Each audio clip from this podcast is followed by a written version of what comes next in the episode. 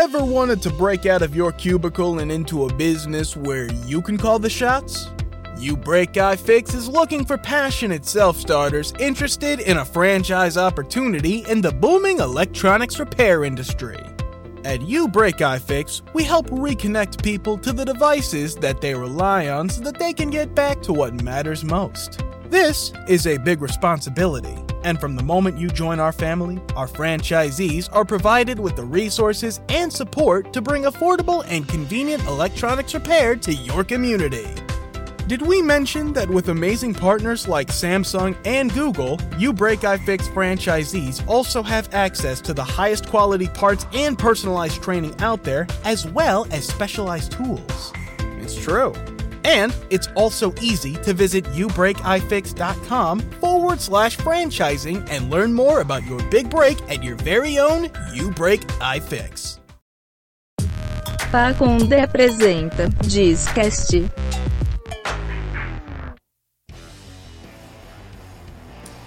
Fala galera, beleza? Discast número Y no ar, eu nunca sei o número. Tudo bem, Lucas? Como é que está? Tudo ótimo, e você, Lucas? É, vai confundir, Vai o- confundir. O, E aí, o Sherry? amigo ouvinte. E aí, Sherby? Beleza, cara, comigo tudo tranquilo. Du, beleza? Beleza, Charme, você? Tranquilo. Hoje estamos recebendo um convidado aqui. Esse também a gente não achou na Praça da Espanha. Não, Mas não, tem- não, não. Diferente do Puff, né? Mas, mas foi, foi perto. Foi perto. JP, beleza, cara? E aí, tudo bem, gente? Prazer estar aqui com vocês, trocar uma ideia. Boa, bem-vindo. Antes de falar aí do, do nosso tema de hoje, eu vou botar no ar aí um recadinho da Pacundê para vocês. Fala galera, aqui é o Celotas do CastCast e você pode ajudar o selo a continuar produzindo esses podcasts maravilhosos de forma independente lá em catarse.me barra pacundê. A partir de 5 reais você já se torna nosso patrão e nos ajuda nessa meta de 500 reais por mês. Só lembrando que o CastCast é toda terça-feira aqui no seu dial. Valeu!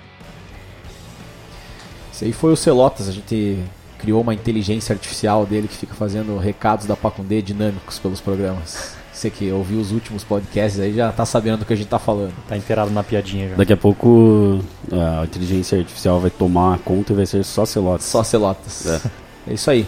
Outro recadinho legal, cara, eu queria agradecer a Crossbuy, agência de marketing digital, pelo apoio que tem dado pra gente aí, fazer nossas mídias sociais crescerem cada vez mais. Du, se quiserem contratar a Crossbuy, como que faz?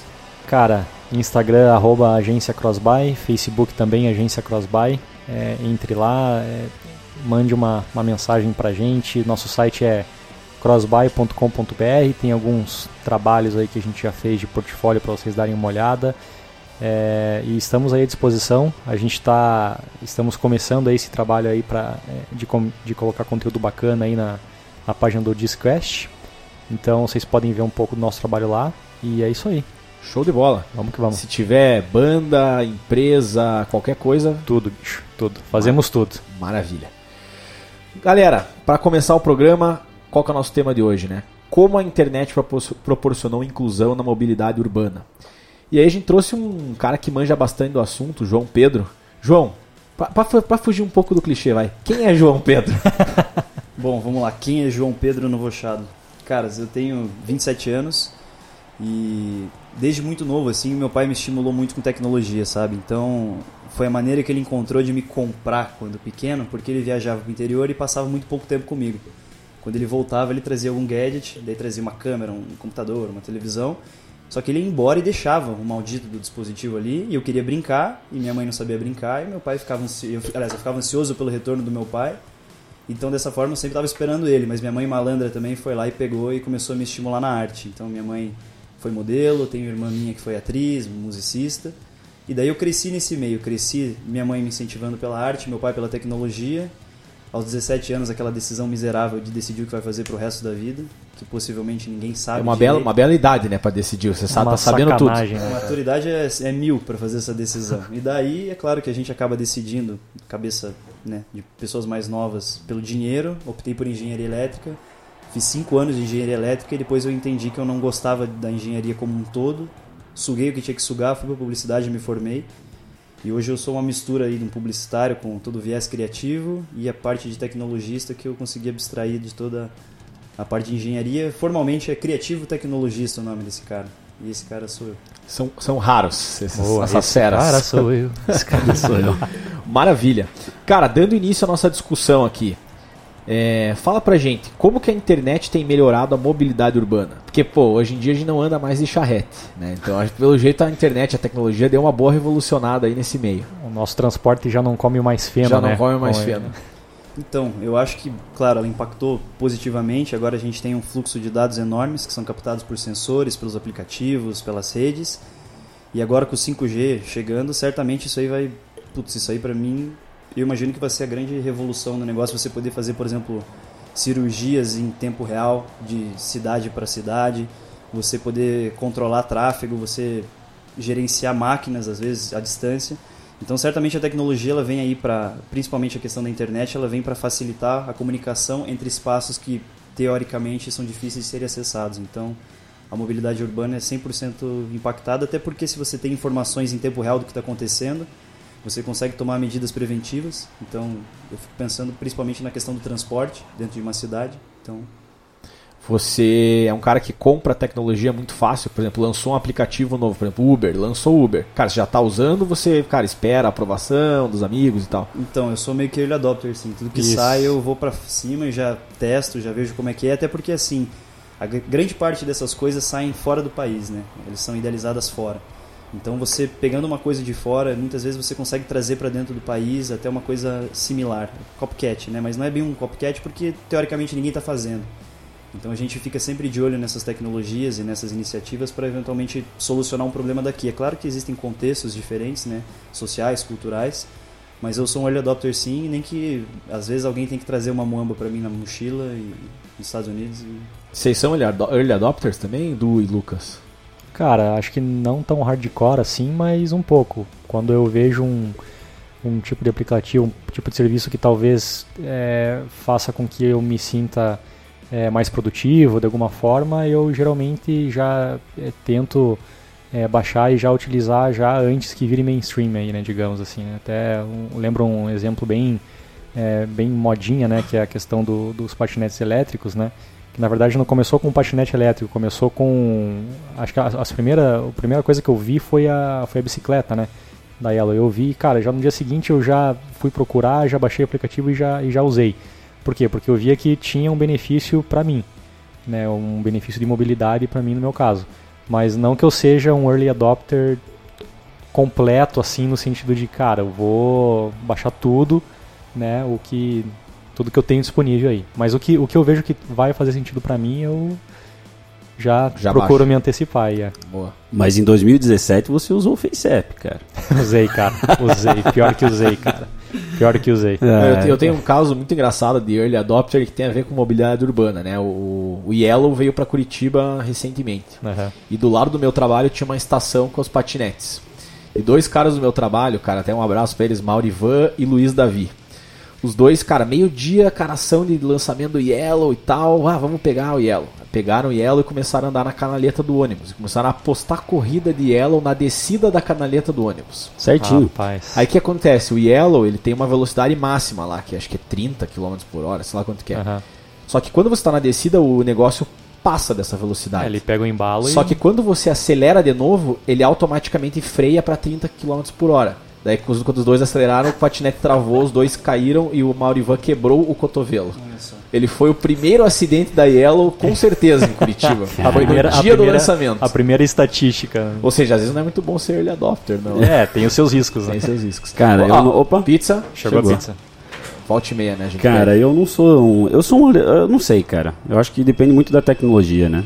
É um negócio que eu acho que também quando a gente vai ficando mais velho, a gente vai, vai parando.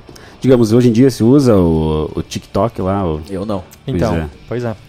então, mas temos o É, JP pelo jeito. Na verdade, assim, o, o early adopter, o meu nível de early adopter é assim, eu tenho um microchip implantado na mão. Então, esse é o nível de early adopter. Eu tenho um microchip aqui, eu Cara, sei que não é uma pode coisa que ficar- vai chegar e eu já tô, Já tá. já estou trabalhando em soluções envolvendo isso aqui, identificação de seres humanos, medicamentos, alergias. Cara, você é empreendedor. Sou empreendedor. Fala um pouco mais da tua empresa, acho que é legal. Tá. ah, vou falar, acho que principalmente do Viver, que está bem relacionado à mobilidade urbana. Então, o Viver, na verdade, é um aplicativo que, aliado a, a dispositivos de microlocalização, facilita a interação do deficiente visual é, em ambientes urbanos internos e externos. Então a gente instala pequenos dispositivos Bluetooth em pontos de interesse, né? esses dispositivos se chamam beacons. Os beacons emitem, emi- emitem um sinal Bluetooth, o dispositivo da- do usuário intercepta esse sinal e por áudio transmite para ele uma descrição daquilo. Um exemplo, colocou no ônibus, quando o ônibus estiver se aproximando, ele vai receber uma informação. O ônibus Inter 2, sentido papapá, está se aproximando. Legal. E cara, isso é muito legal porque tem a parte da inclusão, né? É, como que você. Isso, isso é uma coisa de, cara, da tua família, que você sentiu a necessidade de ter essa parte de inclusão, uma coisa tua? Como que foi isso aí? Então, o Viver ele foi, na verdade, concebido lá em 2015. A Prefeitura de Curitiba organizou uma hackathon. E a hackathon, o objetivo dela, evidentemente, era encontrar soluções tecnológicas para o ambiente urbano. E na época eu era voluntário do Instituto Paranense de Cegos. E eu via que muitos colaboradores e alunos que tinham deficiência visual chegavam atrasados nas aulas. Razão simples. Quando você está num ponto de ônibus e você é cego, você tem que parar todos os ônibus para você saber qual é a linha que está passando. Seis horas da manhã, se tem alguém do seu lado, você já fica um pouco intimidado para pedir uma opinião para essa pessoa, né? pedir uma ajuda para ela. Então eu trouxe esse problema. Na época, a Apple tinha recém lançado os iBeacons, né? a tecnologia de, de dispositivo Bluetooth. Eu trouxe para os caras, a minha equipe técnica falou, cara, vamos fazer isso aí. A gente fez, ganhou a hackathon. E desde então aí a gente tem trabalhado forte. A gente teve alguns hiatos aí, um ano e meio de hiato. Depois a gente retomou o projeto. Então, em linhas gerais, é isso. O principal ponto, o próprio prefeito Rafael Greca fala que a gente revela a cidade para as pessoas com deficiência visual. E é isso que a gente mais busca, sabe? E quais que são os principais avanços tecnológicos que você acha que levaram a possibilidade disso? Assim, hoje olhando é, do mapa que a gente tem, né? Digamos até uma das coisas que a gente pulou, digamos assim, para conversar seria, óbvio, os adventos de tecnologia que já surgiram, como GPS, como outras, é, sinal de telefonia móvel mesmo avançou muito, como você mesmo é, falou, o 5G. É, a- o celular como um todo ter virado, né? Você ter um computador no teu bolso. Mas hoje, olhando para isso, como que você vê que o que, que possibilitou realmente, ah, digamos, a, a inclusão do, do, do teu sistema hoje? Por exemplo, os ônibus, a gente sabe que aqui em Curitiba também, eh, fora do país, a gente tem ônibus que são de linha, que você sabe exatamente quantos minutos falta. Aqui em Curitiba também teve um tempo que o pessoal estava implementando isso, né? Como que é feito esse reconhecimento e hoje em dia, como que você consegue detectar esses... Tá, então, é, dentro do contexto do ônibus mesmo, é um dispositivo que emite um sinal. Mas eu acho que principalmente aí a, a, a popularização da tecnologia, você entregar ela com mais facilidade na mão das pessoas para elas testarem e verem como funciona. Por exemplo, nosso aplicativo é gratuito. Isso já é uma puta coisa boa, porque diferentemente das outras soluções que a gente tem, é claro, a gente tem aí a evolução do processamento de imagem inteligência artificial. Você consegue embarcar isso num óculos e você consegue descrever cenários e ambientes para uma pessoa cega. Isso é bem legal. Só que o custo disso é muito caro. Então, para você evoluir dentro desse contexto, pelo menos na, no teste com usuários, é complicado. Então, você ter aí uma tecnologia de fácil acesso, os smartphones cada vez mais potentes, podendo é, receber mais é, aplicativos, interagir com mais dispositivos, eu acho que a internet das coisas ela vem para resolver, ou pelo menos tentar resolver um pouco desses problemas. Eu acho muito massa a parte da inclusão. No meu trabalho tem um rapaz que ele tem deficiência auditiva. E aí eu baixei um aplicativo esses tempos que é um, você escreve a frase e é um bonequinho que ele faz o sinal né, de libras. E pô, primeiro que é, é legal pra você aprender, porque por exemplo, você, ah, um dia você chega e quer falar bom dia pro cara. Você digita lá, primeira vez você vê o bonequinho fazendo sinal, segunda vez, terceira vez você já aprendeu. Você já sabe. né? Então também acho muito legal essa parte da, da inclusão, né? É, e cara, a inclusão não quer dizer apenas é, inclusão para deficientes físicos, né? Mas se a gente pode falar de pautar por renda per capita, por exemplo, como que os avanços tecnológicos permitiram que pessoas possam largar seus carros e andar de transportes alternativos, né? Por exemplo, o Uber veio para baratear um pouco a questão do táxi, Muito, né? muito. Então acho que tem, tem muito esse contexto. Como que você vê isso aí, JP? Então, caso bem recente, né? É, Denver, por exemplo, nos Estados Unidos, e agora o Uber vende passagem de ônibus. Então você vai, você está na sua casa, você diz para onde você quer ir, ele já inclui, inclusive, já é, um trajeto que use o transporte público. Então, se você mora numa região afastada, ele vai fazer a primeira rota até a estação de carro, de Uber, e a partir dali você já compra o seu bilhete do próprio ônibus para fazer esse, esse trajeto. Então, a tecnologia permite isso, permite que ah, e assim, mais do que facilitar através da tecnologia no sentido assim de você pedir um, um, um veículo, um transporte, principalmente os dados, sabe? Porque não adianta nada você ter todo esse volume de dados e não trabalhar em cima. Certamente a Uber, eles pegam todos esses dados e para eles verem que é mais barato, eles às vezes custearem uma viagem de carro e depois um, um transporte público, deve ter uma inteligência por trás disso. Aliás, certamente tem uma inteligência atrás disso. Então, só a tecnologia não resolve. Você tem que abs- extrair dela realmente os dados e daí partir daí para um escopo maior, que daí é, um é uma gestão urbana, sabe? De infraestrutura urbana.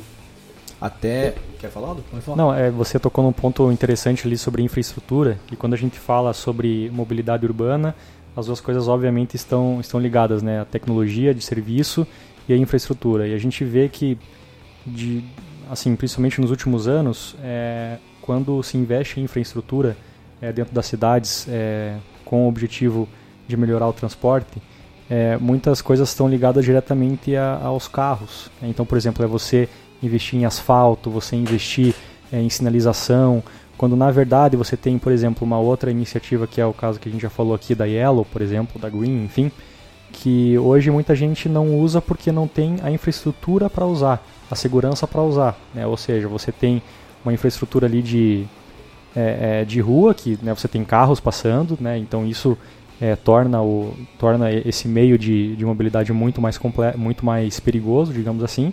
E você tem as calçadas, mas você não tem, por exemplo, uma ciclovia em todo lugar da cidade exclusivamente para isso, especificamente para isso. Então, como é que você enxerga isso, cara? Essa essa mudança é, de mindset, talvez, dos, é, das prefeituras e do governo, seja governo estadual, federal, em investimento em infraestrutura, pensando não só no carro, é, mas em outros meios de transporte também.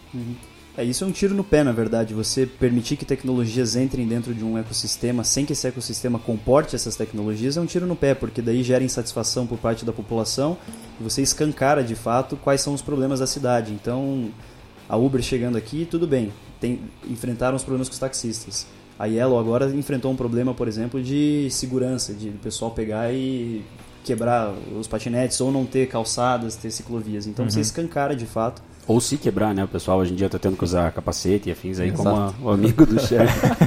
É. E, e assim, eu acho que o, o principal é entender que tudo tem que funcionar de uma vez só, como se fosse um mecanismo. Só você trazer a tecnologia assim, você ter um suporte para ela, é realmente um tiro no pé. A gente vê, por exemplo, Singapura. Singapura é- não é uma cidade inteligente, né? apesar de ser uma cidade-estado, não é uma cidade inteligente, é uma nação inteligente. É Smart Nation, o conceito deles.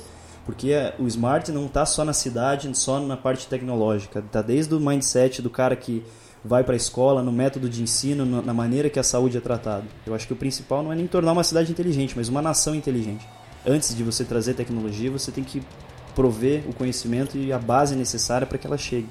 Esse negócio do Uber, até ser um pouco mais barato e tal, se você for para pensar, ele está tendo impacto até em outras coisas. Vou dar um exemplo. Na época que eu ia muito em balada e tal, cara, para você pegar um táxi era, sei lá, 25 reais. pra- E tô falando aqui em Curitiba que, cara, as distâncias são relativamente pequenas, né? Isso às vezes fazia com que a pessoa bebesse e dirigisse, porque ela optava por ir de carro porque ela ia ter que pagar 25 reais para ir e 25 reais para voltar para casa, dependendo do lugar, né? Hoje, se você tem um Uber ali que está te cobrando ali uma- um trajeto que custava antigamente 25, vai te cobrar 12, 15 às vezes, você tá falando, putz, vale a pena ir Vale de a Uber, pena. né? Porque ainda mais tem estacionamento. Então se eu tô falando que numa época que eu ia na balada, sei lá, 10 anos atrás era 25, hoje esse trajeto de táxi talvez esteja muito mais caro, né? E o Uber tá ali 12, 15 reais. Eu acho que o Uber democratizou, né, cara, o transporte. Diferente, por exemplo, pra mim, assim, é, táxi antigamente. É, é, não só antigamente, mas táxi era um negócio mais elitista, de uma certa Sim, maneira. era né? caro e tal. Caro, é muito raro você usar, você usava em emergências, realmente quando você precisava fazer alguma coisa. Agora, no geral, assim, o Uber realmente facilitou. Hoje, por exemplo, eu paguei R$3,90 pra, pra vir pro estúdio aqui gravar. Mas é cara. que você mora na frente, você podia ter vindo a pé. né? De frente o quê, cara? Tô não é tão brincando. perto assim. Mas é, mas é muito barato, cara. Sai mais barato hoje em dia fazer isso do que eu pegar um ônibus, por exemplo, para vir. Hoje eu não tenho mais carro hoje, Sim. justamente porque facilitou muito, né? Possibilitou muita gente a, a, a largar o carro e começar a usar um transporte de um- uma melhor qualidade, ou, né? E, e outra, a gente tem um problema que ah, vai além até da, do Uber, ele acaba suprindo. É, é meio ruim, às vezes, pensando em questão da economia, né? Porque a gente tem é, menos venda de carros e tudo mais. Mas ao mesmo tempo você para de deixar um carro parado, como você deixava antigamente, né? Você é, descongestiona de uma certa maneira, porque senão depois todo mundo vai, na hora do pico, vai tentar voltar embora. E ainda tem, hoje em dia, Uber tem lá Uber Juntos, né? é um, de- de uma certa maneira é uma share economy ali. Você está tendo uma economia que né, consegue ter compartilhamento de, de itens. Teve um negócio muito massa que o Uber fez, não sei se vocês viram, que foi um, um site, né, uma landing page, que você colocava lá quanto você gastava com o carro por ano, né? Então, cara, ele adicionava custos de gasolina, de manutenção, de seguro, IPVA e tal. Ele dava, ó, cara, você está gastando por ano tanto, vale muito mais a pena você ir de Uber. É. Então tem uma boa sacada de marketing que eles fizeram com isso, né? Não, e até uma questão cultural, né, cara? Eu lembro que a gente é- nasceu basicamente no mesmo ano, né? É, antes da gente fazer 18 anos ali, pelo menos eu lembro que a minha pira era tirar a carteira e Sim. ter um carro. Hoje em dia, não, não imagino que seja essa me... que a galera que vai fazer 17, 18 anos tenha esse mesmo pensamento, ou sei lá, um percentual de pessoas é, infinitamente menor do que na nossa época, né? Justamente por causa disso também. Eu tenho um primo que nasceu perto dos anos 2000 ali, e quando ele entrou na faculdade, um dos únicos, assim, dos últimos objetivos dele era tirar a carteira. Então, Falava com ele, não, não, tá tranquilo, não precisa tirar. Pois é, cara. Não, e cara, se vocês forem parar pra pensar, cada vez mais chegando essa tecnologia de carros autônomos e tudo mais, cara, as Sim, pessoas vão sim. parar de dirigir. Né? Porque, cara, querendo ou não, dirigir é um saco. Como a gente É. já falou, pô, quem que gosta de ficar em engarrafamento, ainda Aham. mais nas cidades grandes, né? Pô, Tempo perdido, né, cara? tempo perdido. Você quer ficar no telefone celular ali, vendo Ou, as ou, ou fica ouvindo o disquete, né? É, eu faço isso, Também, eu ouço muito podcast quando eu tô no trânsito, né? Pelo menos aprendo alguma coisa, né? Boa.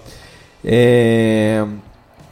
Cara, novos meios de mo- mobilidade. Bike, patinete, car sharing, apps como BlaBlaCar. O que, que você tem a dizer sobre isso, JP? Então, eu tive em Foz agora recentemente e precisei ir pra Cascavel. E eu nunca tinha usado o BlaBlaCar. E, cara, é, é legal pra caralho, porque você pega uma carona com uma pessoa, que você, é claro, tem uma avaliação dela e tal, mas, pô, você conversa com a pessoa, você conhece a pessoa e, assim, não sei se eu entendi direito o modelo de negócio dos caras, mas o dinheiro vai direto pra pessoa. Eles não fazem, eles não pegam esse dinheiro. Eles Nada, ganham com nem, anúncio. nem porcentagem, nada. Não, porque você negocia diretamente com a pessoa. Então a pessoa vai lá, põe um valor, você aceita esse valor, você dá 25 reais na mão dela, o BlaBlaCar nem sabe se você pagou, se você não pagou, enfim. Eles ganham com anúncio. Isso é legal porque uma passagem de ônibus de Foz do Iguaçu até Cascavel é 49 reais, 50 reais, é um ônibus, é mais devagar, tem todo aquele contexto de segurança e tudo mais. Achei bem legal. E agora recentemente eu tive em São Francisco, lá na Califórnia, e, de- e- e no começo de julho, e teve um evento que é o TechCrunch Mobility, né? Que foi um evento que a gente participou. E daí teve, teve o pessoal do, da Uber falando, e cara, eles estão convictos que eles vão fazer aquele negócio dentro de três anos de transporte aéreo. Eles vão fazer uns Que drones massa. que leva carinha pra cima e pra baixo. É a que preço acessível? a preço acessível. Inclusive, eles até trouxeram um exemplo de. Eu não sei se era Austrália. Não sei, mas eu sei que demoraria uma hora e meia para você fazer um trajeto de carro até o aeroporto em horário de pico. E se você fosse usando o transporte maluco deles, ia demorar 20, 30 minutos e assim, hora, é, custo acessível. Realmente, é claro que a gente põe no papel e fica imaginando, cara, como é que eles vão fazer voar um negócio de maneira semi-autônoma, de um lado para o outro, um drone. Nem, acho que nem existe uma- uma- um veículo desse jeito pra gente ver como ele seria. Mas eles estão convictos que eles vão fazer isso. Inclusive, um outro cara falou sobre motos autônomas, que eu achei ainda mais maluco, né? Rapaz. Já é perigoso, já imagina um carro autônomo, já fica mais assim, imagina uma moto que o para-choque é você, autônomo, andando. Sim. É, Então, o você risco vira o outro, na verdade, vira o cara que tá dirigindo, não a moto, né? É. Já tem a BM fez uns tempos atrás é uma moto que para sozinha, que anda, que não, não cai e tudo mais, né? É um negócio muito louco. Mas é sobre até o, o que você comentou de ter é, um helicóptero, digamos, um drone ali que leva, já tem, cara. Teve uma empresa, acho que chinesa aí, que lançou. Acabou anunciando esse ano aí um- uns testes e tudo. É bem louco mesmo, né, cara? O Tem problema é o algumas- custo, né, Lucas? Lembra que a gente falou outro dia num programa do custo por mil dólares É, lá sim. ficar acessível, Claro. né? Mas isso tende a baixar muito rápido também, né, cara? Porque não é uma tecnologia tão absurda. Claro, o- você, você gastou muito da, da, da tecnologia para desenvolver drones e tudo, mas depois é um negócio que vai replicando. Você já tem parte de sensores desenvolvida e tal. É mais agora, acho que um quesito mesmo regulamentação, você conseguir Então, de- né? impor isso pro governo. O problema Eu é como que que, o que governo vai ser o maior pensa tão rápido, né, cara? É difícil. Ai, isso aí, cara, me dá nos nervos. Lança uma tecnologia nova, tesão pra caralho, que ajuda todo mundo lá. Yellow, Green, próprio Uber. É. Aí vem a porra do governo e quer regulamentar a parada cobrando milhões de impostos. Cara, não faz sentido nenhum na minha cabeça isso daí. É, dizer, na minha cabeça, né? Na do governo Na faz. do governo faz muito sentido, na minha não faz nenhum sentido, pô. Você tá É, atrapalhando até a na- população. Mas na, na época dos drones também teve uma confusão assim dessa, né? Que tava, os caras começaram a reclamar que tava é, que tinha é, que eles precisavam até nem sei se chegaram a inventar ou não uma, uma regulamentação Tem, para drone tem, né Aham. mas eu lembro que quando, com- quando começou isso, cara, foi um, um bafafá também, porque, pô, a gente tá com essa tecnologia animal aqui e a gente precisa criar essa regulação que, é, no caso do, de objetos é, voadores, eu acho que até é importante, né, cara? ETs. Exatamente. Eu acho que é primordial, mas tem que ter o equilíbrio ali para você também não matar a inovação, né? É, tem nos Estados Unidos mesmo, eu sei que o pessoal tava, tava dando um jeito de, de controle e agora tem até um youtuber, o Peter McKinnon, que eu sigo, um canadense, e ele, tá, ele teve que parar de, de voar drone e teve que contratar um cara, porque para você conseguir voar você tem que tirar uma licença que é extremamente difícil de você tirar, assim.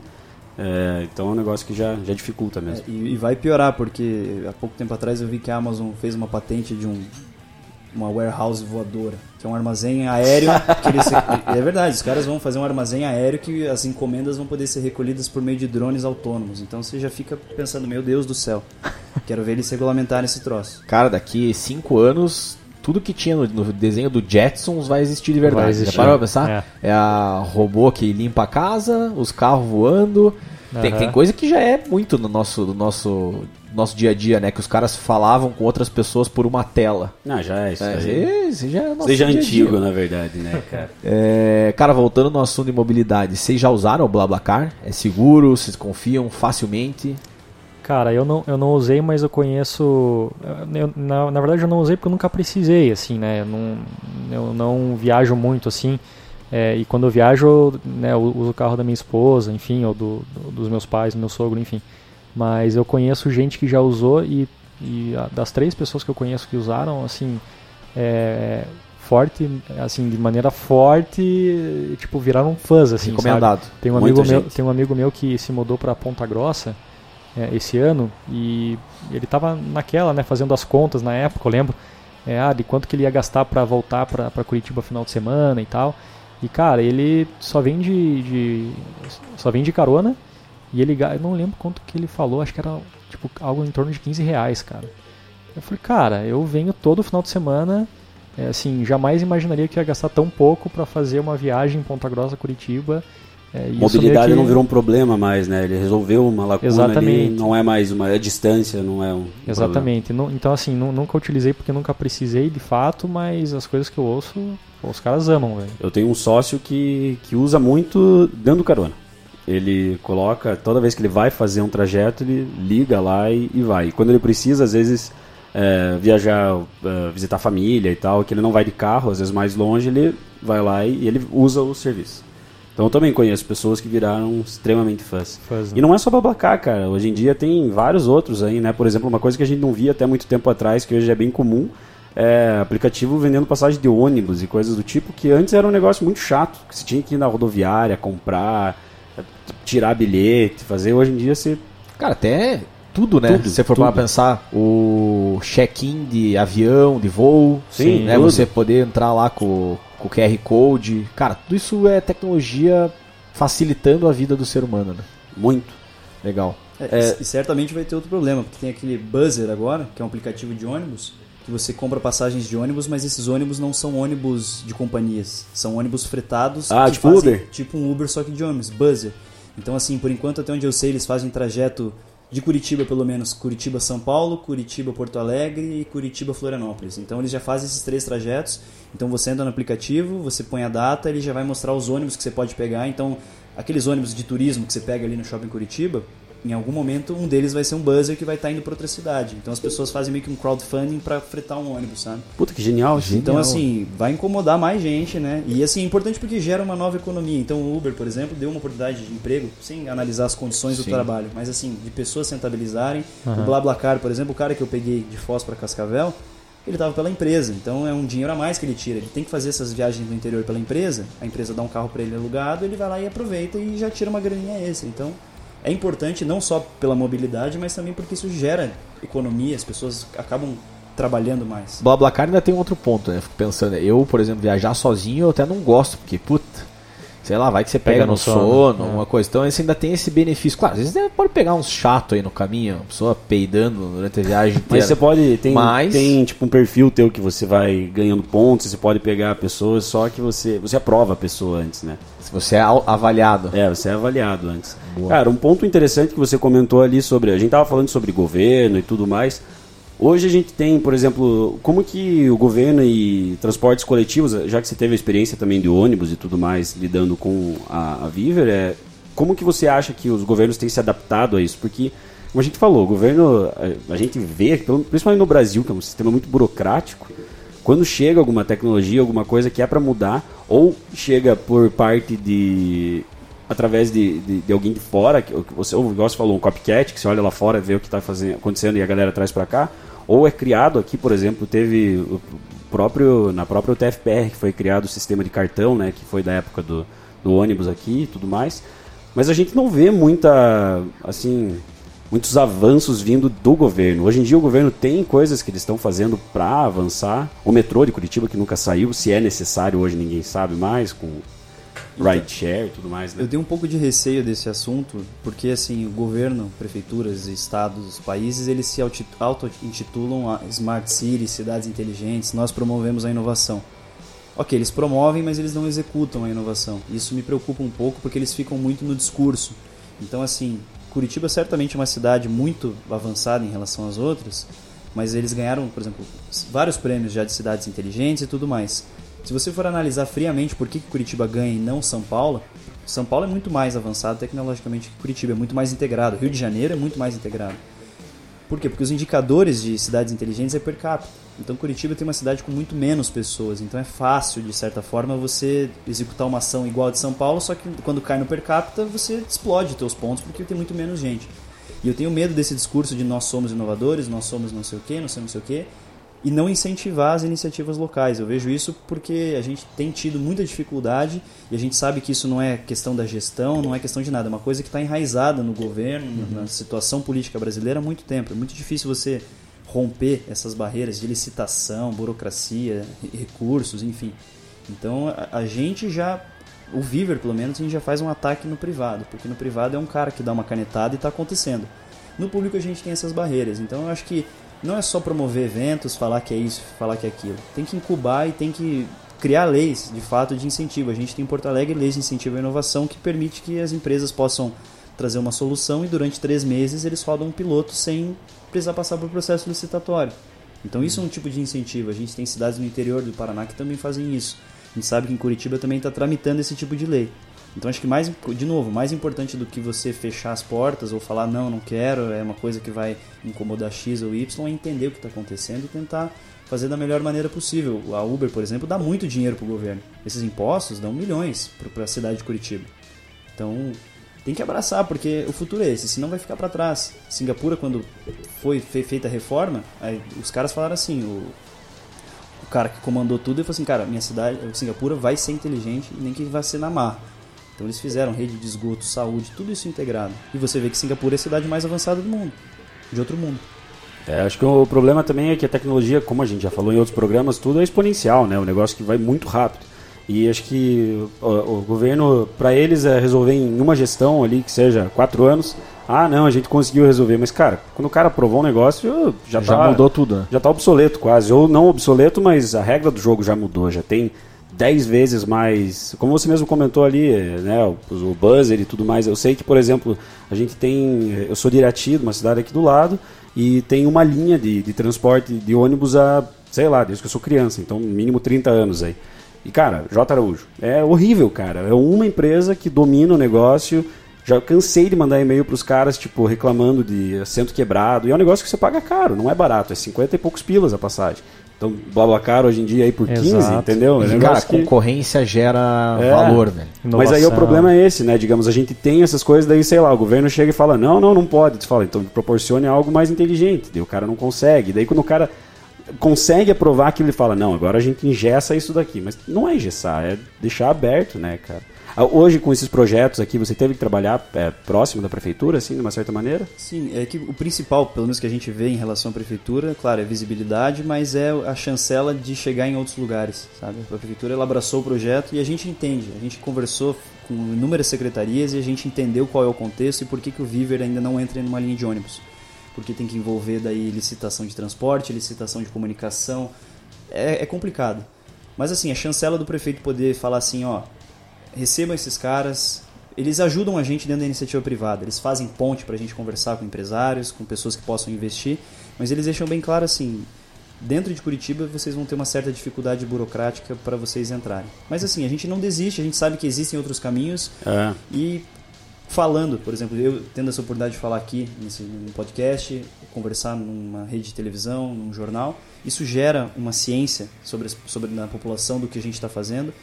E alguém que pode estar ouvindo tem um parente com deficiência visual vai pressionar e assim você vai meio que indiretamente pressionando para que em algum momento isso seja viabilizado. A gente sabe que isso resolve, Sim, é. parcialmente pelo menos. Né? A pressão da população foi, foi o que fez com que, digamos, a população ganhasse a guerra do- dos transportes e tudo mais, né? Um negócio que, por exemplo, com o Uber e tudo mais, teve uma pressão gigantesca de táxi e tudo mais. Foi um negócio que pesado mesmo, né? É, eu acho que você tocou num ponto bem importante ali, cara, que assim, é, a, inova é, a inovação, ela não é só a inovação ali de solução que você dá, né, mas é uma inovação é, que tem que partir também do sistema, né, então assim, às vezes não é nem por má vontade da prefeitura ou de algum órgão público, mas sim porque, cara, funcionou tanto tempo daquela forma e existem tantas regras e tantas, é, tantos procedimentos a serem seguidos que não é algo que você consegue mudar do dia para noite, assim, né? Então acho que é uma evolução, acho que faz parte. Imagino que é, eu, eu pelo menos, é, assim, já vejo como um grande avanço o fato da gente estar discutindo incessantemente sobre isso. É, então hoje, se você é, liga a televisão, por exemplo, acompanha alguma coisa na internet, isso tanto da prefeitura quanto do governo estadual, é, vamos falar aqui de Paraná, né? É, cara, você vê iniciativas acontecendo que, óbvio, né? Se vão se concretizar já, aí já é outra coisa, mas pelo menos já é um início, né? Já é uma.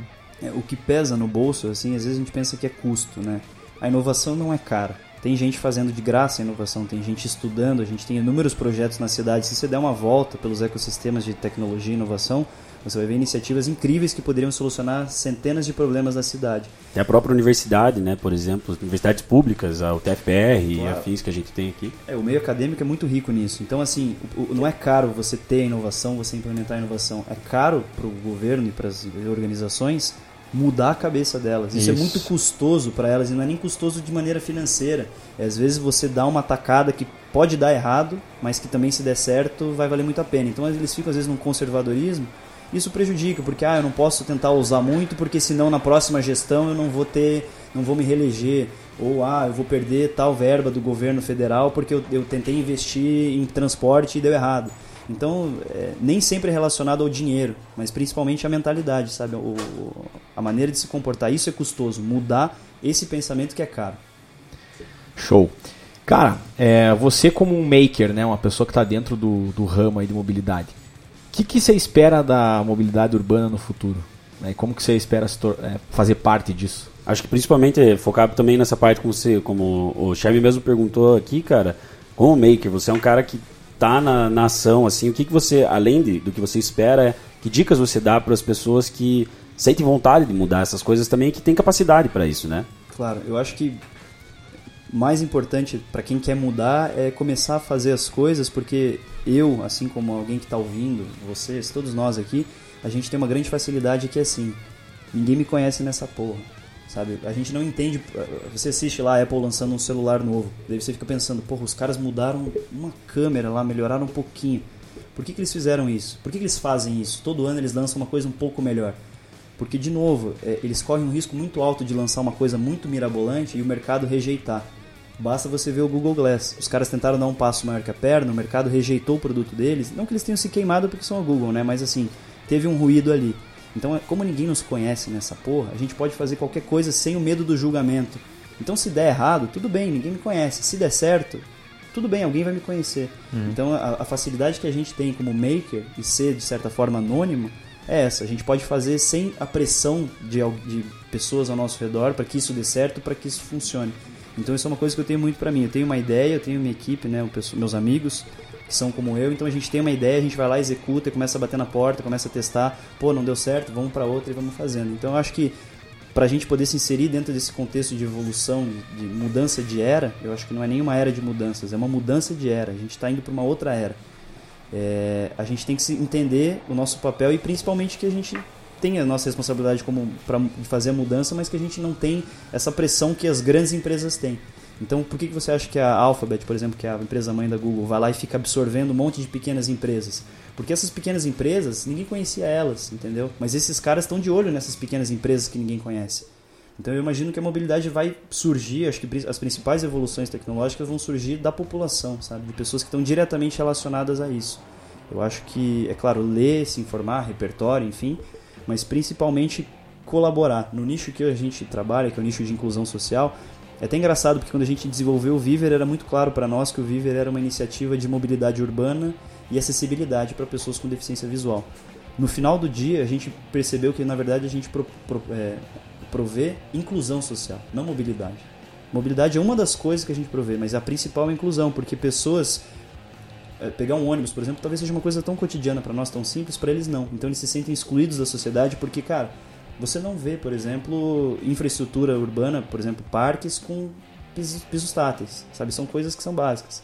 Então acho que vai surgir da população e principalmente o que eu estava dizendo que o meu nicho é um nicho de colaboração. Não existem concorrentes no nicho que eu trabalho, sabe? Principalmente com o Viver. Porque se você tem um competidor dentro do nicho de inclusão, você está ferrando o nicho. Porque nesse nicho você tem que colaborar. É a mesma coisa para mobilidade urbana, é a mesma coisa para sustentabilidade. Existem nichos que têm que ser colaborativos, não competitivos. Maravilha.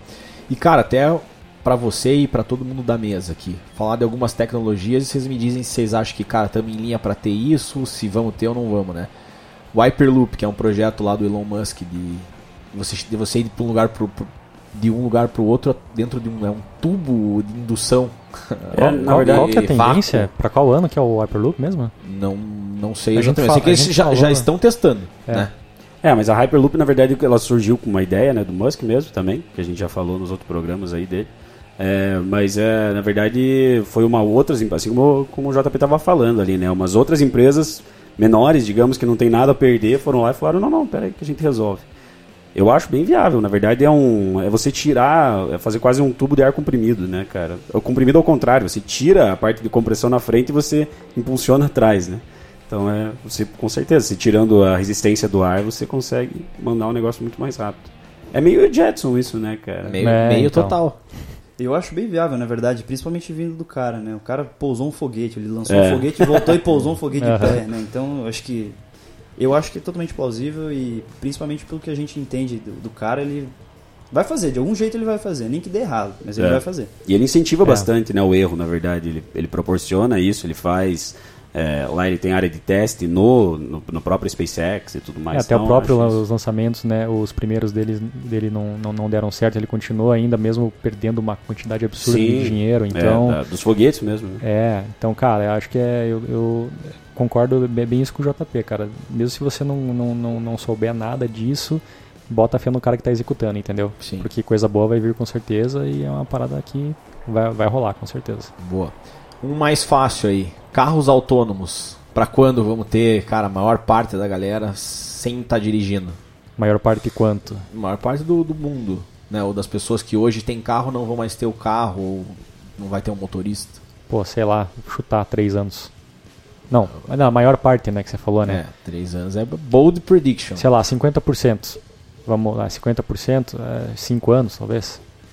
Eu acho, eu acho muito próximo ainda. Eu acho que vai demorar um pouco mais, mas eu acho que na verdade tem uma mudança, como o JP comentou também, como é que é? Não é uma mudança de, de Não, era. de mudanças, né? É, uma, mudança, mudança de, de eras, isso é. Então eu acho que na verdade vai também, é, acho que as empresas vão parar de vender carro, vender como simplesmente vender para alguém.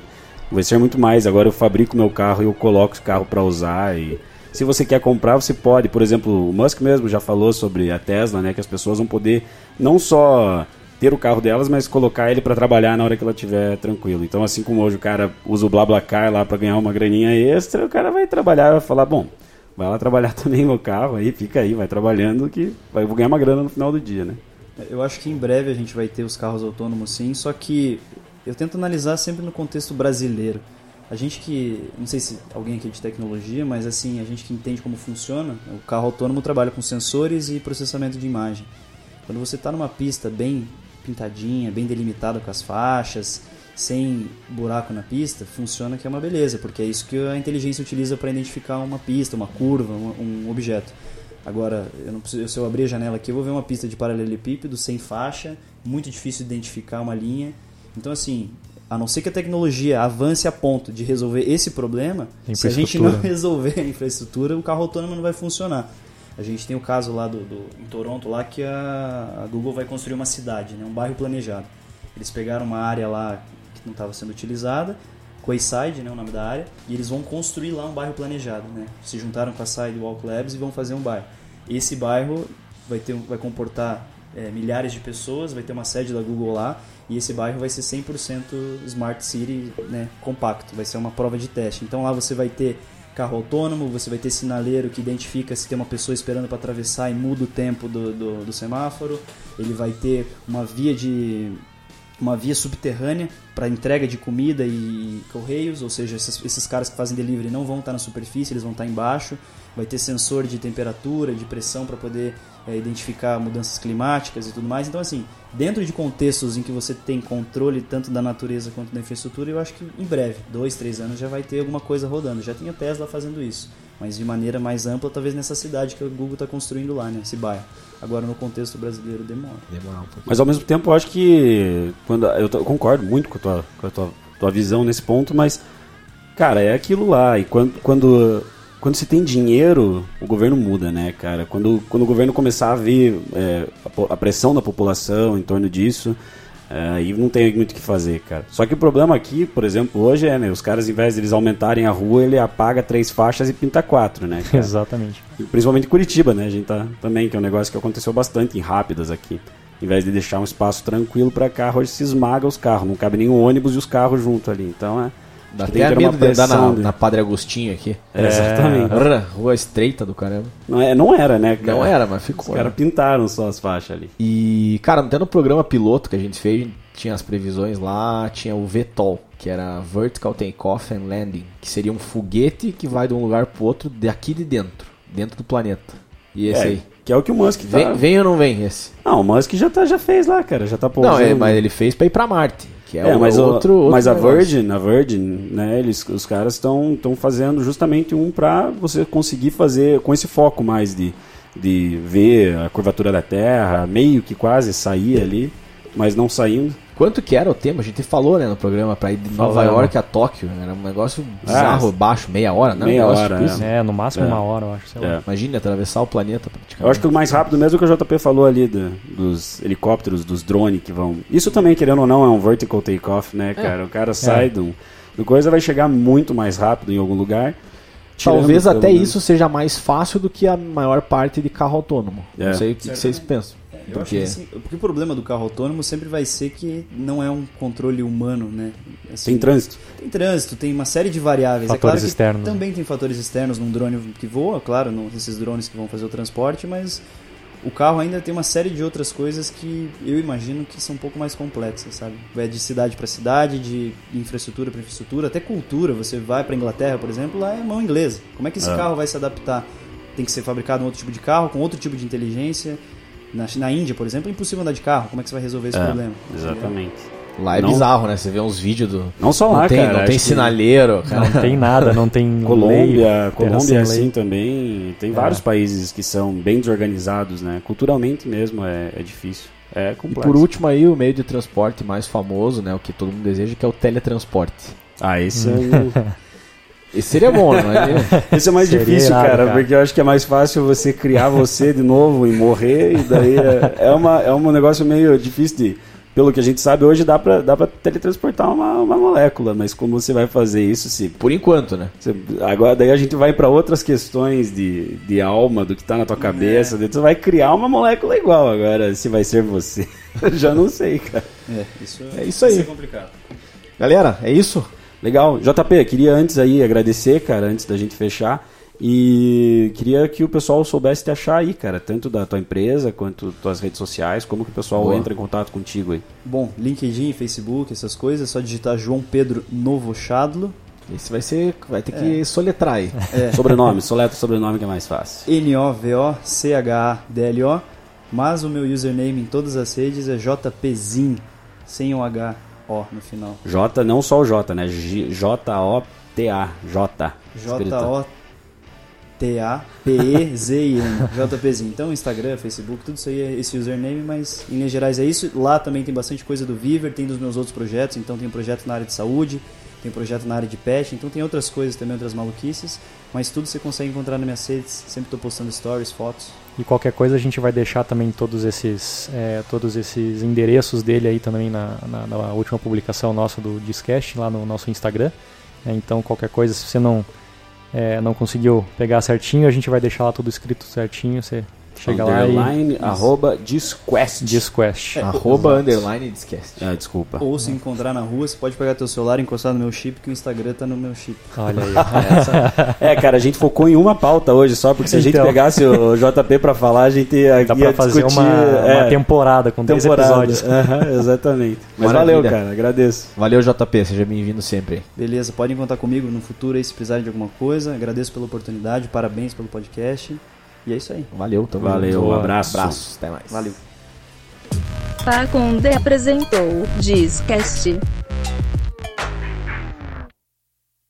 Fracture prints your digital photos directly onto glass, making your favorite moments come alive in vivid color. Hand assembled in the USA, Fracture glass prints are a unique and beautiful way to display and share your favorite moments. Simply upload your photo at fractureme.com, select your size, and your glass print will be shipped to you, ready to hang with just one screw. Use code POD15 to get 15% off your order today. That's code POD15 at fractureme.com. The been thinking about McDonald's all day. Can't get it off my mind. I can already taste it. Ooh, got my mind on my mouth and my mouth ready for some Mickey D's deal. There's a deal for every moment at McDonald's. Right now, get two of your favorites for just $3.50. Mix and match a classic McChicken, a hot and spicy McChicken, or a juicy McDouble. Price and participation may vary, cannot be combined with combo meal, single item at regular price.